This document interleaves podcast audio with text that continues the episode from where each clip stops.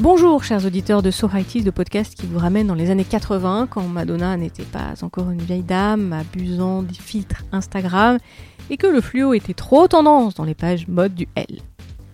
Pour cet épisode, il est temps d'affûter vos lames et de vous lancer sur la glace. C'est parti pour un tour à la patinoire. Première note de Casse-Noisette. Je sais pas vous, mais moi quand j'étais gamine, j'adorais regarder les patineuses à la télé. Des sportives moulées dans des combinaisons jupettes à paillettes, qui sautent, qui tourbillonnent comme des petits cabris graciles pour faire des doubles se piquer, des triples axels. Et puis une fois que la prestation est finie, alors que Nelson Montfort, oui, il était déjà là, commentait le physique de la patineuse, oui, il faisait déjà ça. Eh bien celle-ci faisait des petits coucous et envoyait des bisous à la caméra depuis le kiss and cry, en entendant les 5-1, 5-6, 5-6, 5-4, 5-7 des juges. Oui, le patinage artistique, discipline olympique, prend son essor vraiment à la télé dans les années 80, en particulier grâce à deux championnes qui ont marqué durablement leur sport au début et à la fin des années 80. Deux championnes, de légendes vivantes, la première inspire d'ailleurs la deuxième, l'une est championne olympique, l'autre pas. Je veux parler de Katharina Witt et Surya Bonali. Au début des années 80, le monde est encore divisé en deux par le mur de Berlin. Et ça se ressent aussi dans le sport. Par exemple, il n'y a pas d'athlètes russes, mais des sportifs qui représentent l'URSS. Et puis quant aux Allemands, eh bien, ils sont aussi divisés en deux équipes parce qu'il y a deux pays, la RFA et la RDA. À l'ouest, c'est la RFA, à l'est, la RDA, République démocratique d'Allemagne. Et c'est là que naît dans les années 70 Katharina Witt. La jeune fille est rapidement repérée par des responsables. Elle est placée dans une école pour sportifs doués, une machine à fabriquer des champions, et ça marche.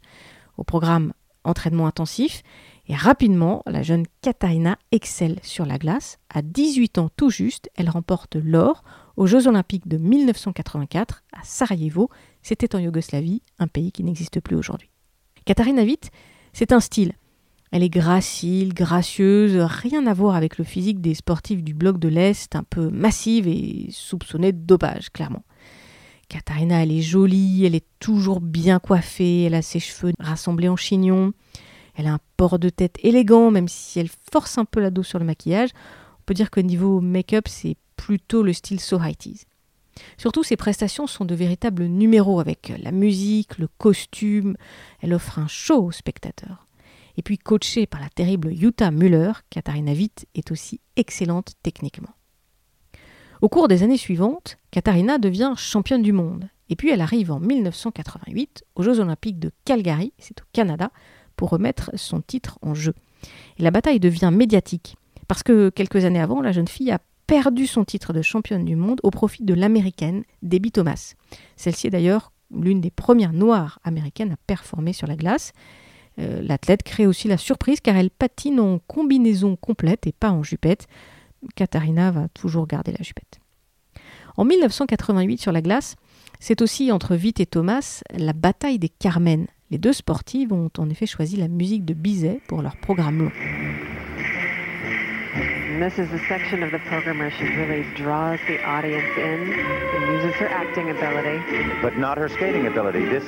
Enfin, c'est l'affrontement de l'Ouest contre l'Est, du monde libre contre l'Empire soviétique, car c'est la première fois que les deux blocs se retrouvent au JO depuis très longtemps.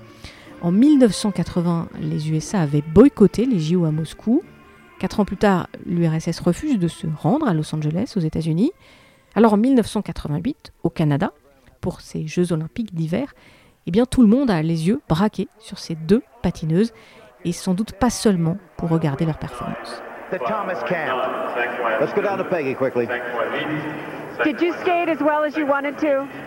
Well, I skate well, I think so. Are you going to be watching Debbie? Yes, of course. Well, we've enjoyed your skating over all these years. I know you've got a lot of fans in America and Canada. Good luck. Alors là, on vient d'entendre un extrait d'un reportage de la télé américaine. Katharina découvre ses résultats dans le Kiss and Cry et puis surtout elle répond à une journaliste américaine. Je vous mets le lien de la vidéo dans la description comme les autres euh, liens des autres vidéos qu'on va entendre dans ce podcast. Finalement, c'est Katharina Witt qui va monter sur le podium. Pour la plus grande joie de la RDA, l'athlète va conserver sa médaille d'or. Thomas, qui a craqué sous la pression, va seulement gagner le bronze. L'argent sera décerné à une Canadienne, une blondinette, dans une jupette fuchsia du plus bel effet. Quelques mois plus tard, le mur de Berlin tombe, et une partie de la vie de Katharina aussi. Elle découvre que ses faits et gestes sont épiés par les services secrets est-allemands depuis son enfance. Pire, on l'accuse à son tour d'avoir été un agent de la Stasi, la police politique, et d'avoir profité de largesse de la nomenclatura. Alors elle s'en défend dans un livre, elle finit par devenir professionnelle et même actrice, et puis elle revient comme un ultime coup d'éclat. C'est aux Jeux olympiques de Lillehammer en Norvège en 94. Elle finira septième. Sur le podium, il y a une Ukrainienne, en argent une Américaine qui fuit avec une compatriote la une des journaux à scandale, Nancy Kerrigan, mais pour autre chose que du patinage. Et puis, au pied du podium, à la quatrième place, une Française. Une sportive qui, quand elle avait 10 ans, regardait Katharina Witt à la télé faire des triple axels pour faire pareil. Et cette Française, c'est Surya Bonali. La Française Surya Bonali a marqué l'histoire du patinage artistique français et mondial en général. D'abord parce qu'elle est l'autrice d'un saut, un salto qui porte son nom, le Bonali. Mais c'est aussi parce que ses apparitions, ses prestations, son palmarès ont largement été commentées en bien et en mal tout au long de sa carrière. Alors revenons au début. Surya Bonali est née à Nice en 1973. Elle est adoptée par la famille Bonali et toute petite, elle fréquente la patinoire. Sa mère est prof de sport. Elle lui fait suivre une scolarité et un entraînement assez intensif. En plus du patinage, euh, Surya suit l'école à la maison, pratique la flûte, s'entraîne pour l'anglais et puis fait de la gymnastique. Pendant un temps, d'ailleurs, la jeune fille pratiquera les deux sports en même temps. Et puis, comme je vous l'ai dit, en 84, elle voit donc Katharina Witt au JO. Surya décide qu'elle fera aussi plus de sauts et notamment le double axel. Elle a à peine 10 ans. Elle vient de se remettre d'une fracture. Elle reprend l'entraînement dans sa patinoire niçoise. Et dans cette patinoire, justement, cet été-là, il y a l'équipe de France qui s'entraîne. La fillette est repérée par Didier Gaillaguet, l'un des entraîneurs de l'équipe de France. Il voit tout de suite qu'elle est très technique, que sa pratique de la gymnastique facilite les choses, qu'elle est endurante et puis qu'elle a envie de gagner. Didier Gaillaguet la convainc de venir en Île-de-France. Surya Bonali s'installe au milieu des années 80 avec sa mère et ses chiens dans un van dans la banlieue parisienne. Surya Bonali progresse rapidement, notamment sous la houlette de Gaillaguet qui a vraiment décelé cette pépite. En 86, en accord avec son entraîneur, elle va tenter des saltos comme ça à l'entraînement. Un saut à pieds joints, un saut en arrière, hein, avec un atterrissage sur un pied. Elle a vu faire par un patineur homme, elle s'est demandé si elle pouvait le faire, elle a tenté, sachant que ce saut reste interdit en compétition. Un autre patineur français va faire comme elle, Philippe Candeloro, lui aussi en équipe de France à ce moment-là. Mais revenons à Surya. Il est temps de passer aux compétitions. on va commencer par le junior. En 87, elle remporte sa première compétition en Pologne à Gangst. Elle est championne de France 87-88 et puis 88-89, elle attaque les compétitions seniors. C'est le début d'une double décennie presque en or pour Surya Bonali. À partir de 1988, la presse est intriguée par cette sportive. D'abord parce qu'elle est cornaquée par sa mère, une femme aux longs cheveux gris qui est omniprésente au bord de la patinoire et qui mange des graines. Euh, Surya Bonali, elle s'inspire d'une championne d'athlétisme américaine. Elle arbore des tenues fluo à l'entraînement et des tutus bariolés et pailletés cousus par sa maman en compétition. Alors face aux mièvres patineuses japonaises ou américaines, le style de Surya tranche complètement, pas seulement parce qu'elle est noire. Surya est excellente techniquement, mais on lui reproche un manque de grâce. Sur la glace, elle enchaîne les sauts. Elle fait même tellement de sauts qu'il y a trop de sauts. Rien à voir avec les autres euh, qui font plutôt des ports de bras et qui prennent des poses de cygne euh, comme la mort du cygne. Est-ce que c'est tout ça qui fait rater l'heure olympique à la championne française? Est-ce que c'est un peu de racisme parce qu'elle est quand même la seule noire hein, de la compétition?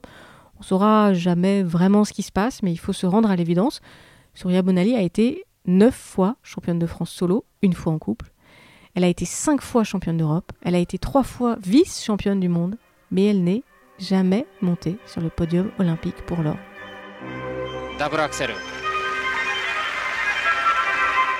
En 1998, au JO de Nagano, au Japon, ce sont ses derniers jeux. Et elle est blessée, elle rate un saut, elle comprend que la médaille va lui échapper. Bonali, qui n'a plus rien à perdre, mais qui a encore tout l'amour du public, effectue pour la première fois en compétition un salto. Un saut arrière donc, son saut, le Bonali, avec un grand écart, la tête en bas et la réception sur un pied, pour qu'il soit homologué, évidemment, par les juges. Là, on vient d'entendre le Nelson Montfort euh, japonais commenter en direct la performance de Surya Bonali. Il est un peu surpris hein, par ce salto qui, donc, euh, évidemment, ne, ne, sera pas noté par les juges.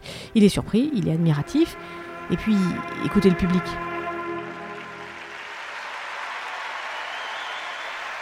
Alors évidemment, Surya Bonali, elle va être sanctionnée par les juges. Hein. Elle ne montera pas du tout sur le podium, elle en sera même bien loin, mais elle s'en fiche en fait. Surya Bonali reste à ce jour la seule athlète, la seule patineuse femme à avoir effectué en compétition ce saut, le Bonali. Peu après, Surya va prendre sa retraite. Comme Katharina, elle va passer pro. Elle se produit dans des galas, notamment avec son ami Philippe Candeloro. Et puis, un peu plus tard, elle devient coach dans une école américaine près de Las Vegas. La sportive a pris la nationalité américaine et elle est là-bas une vraie légende vivante. Philippe Candeloro, auteur lui aussi de Salto, est connu pour avoir bousculé les règles quasi centenaires du patinage. Il est aujourd'hui euh, commentateur des compétitions de patin à la télé. Sortez les ventilateurs, Nelson, on va en avoir besoin. Euh, le costume en jette euh, autant que la nana, j'allais dire. Ah bah ça, je vous le confirme. Bah, Christelle, vous pourrez lui dire que c'est pas la seule à être excitée. Hein. Bonali fait partie des rares sportifs champions français à ne pas être consultante, au moins pour France Télé. Bon, je vous rassure, Nelson Montfort est toujours là. En tous les cas, moi, je connais plus d'un anaconda qui aimerait bien venir euh, l'embêter un petit peu, cette jeune Cléopâtre euh, canadienne. Deuxième petite cordelorette de la soirée. Aujourd'hui, moi, je regarde plus le patinage à la télé. Depuis que Bonali n'enflamme plus la glace, bof, on n'a plus grand chose à se mettre sous la dent, c'est mièvre, c'est mielleux, c'est collant, ça fait du port de bras. Ah, ça manque d'audace, quoi. Les petits tutus pailletés sont toujours là. Ah, ça ronronne. Mais peut-être qu'un jour, on verra aux Jeux Olympiques une patineuse audacieuse enchaîner les sauts et réveiller un peu tout ça. Et moi, je vous parie que ce jour-là, sur le bord de la patinoire, la coach s'appellera Surya Bonali. Il est passé vite, hein, cet épisode, pas vrai? À peine le temps de se lancer dans les airs que hop hop, on est déjà retombé sur la glace. Sur un pied, hein, vous avez retenu? Sinon, c'est pas homologué. Allez, restez branchés. Le mois prochain, Noémie et moi, on vous prépare un programme spécial et inédit, un programme tout à fait En attendant, ouvrez vos oreilles aux autres créations du label Podcut. Et par exemple, si vous ne savez pas quoi regarder sur Netflix, Amazon ou Disney+, eh bien commencez par écouter Watchlist. À bientôt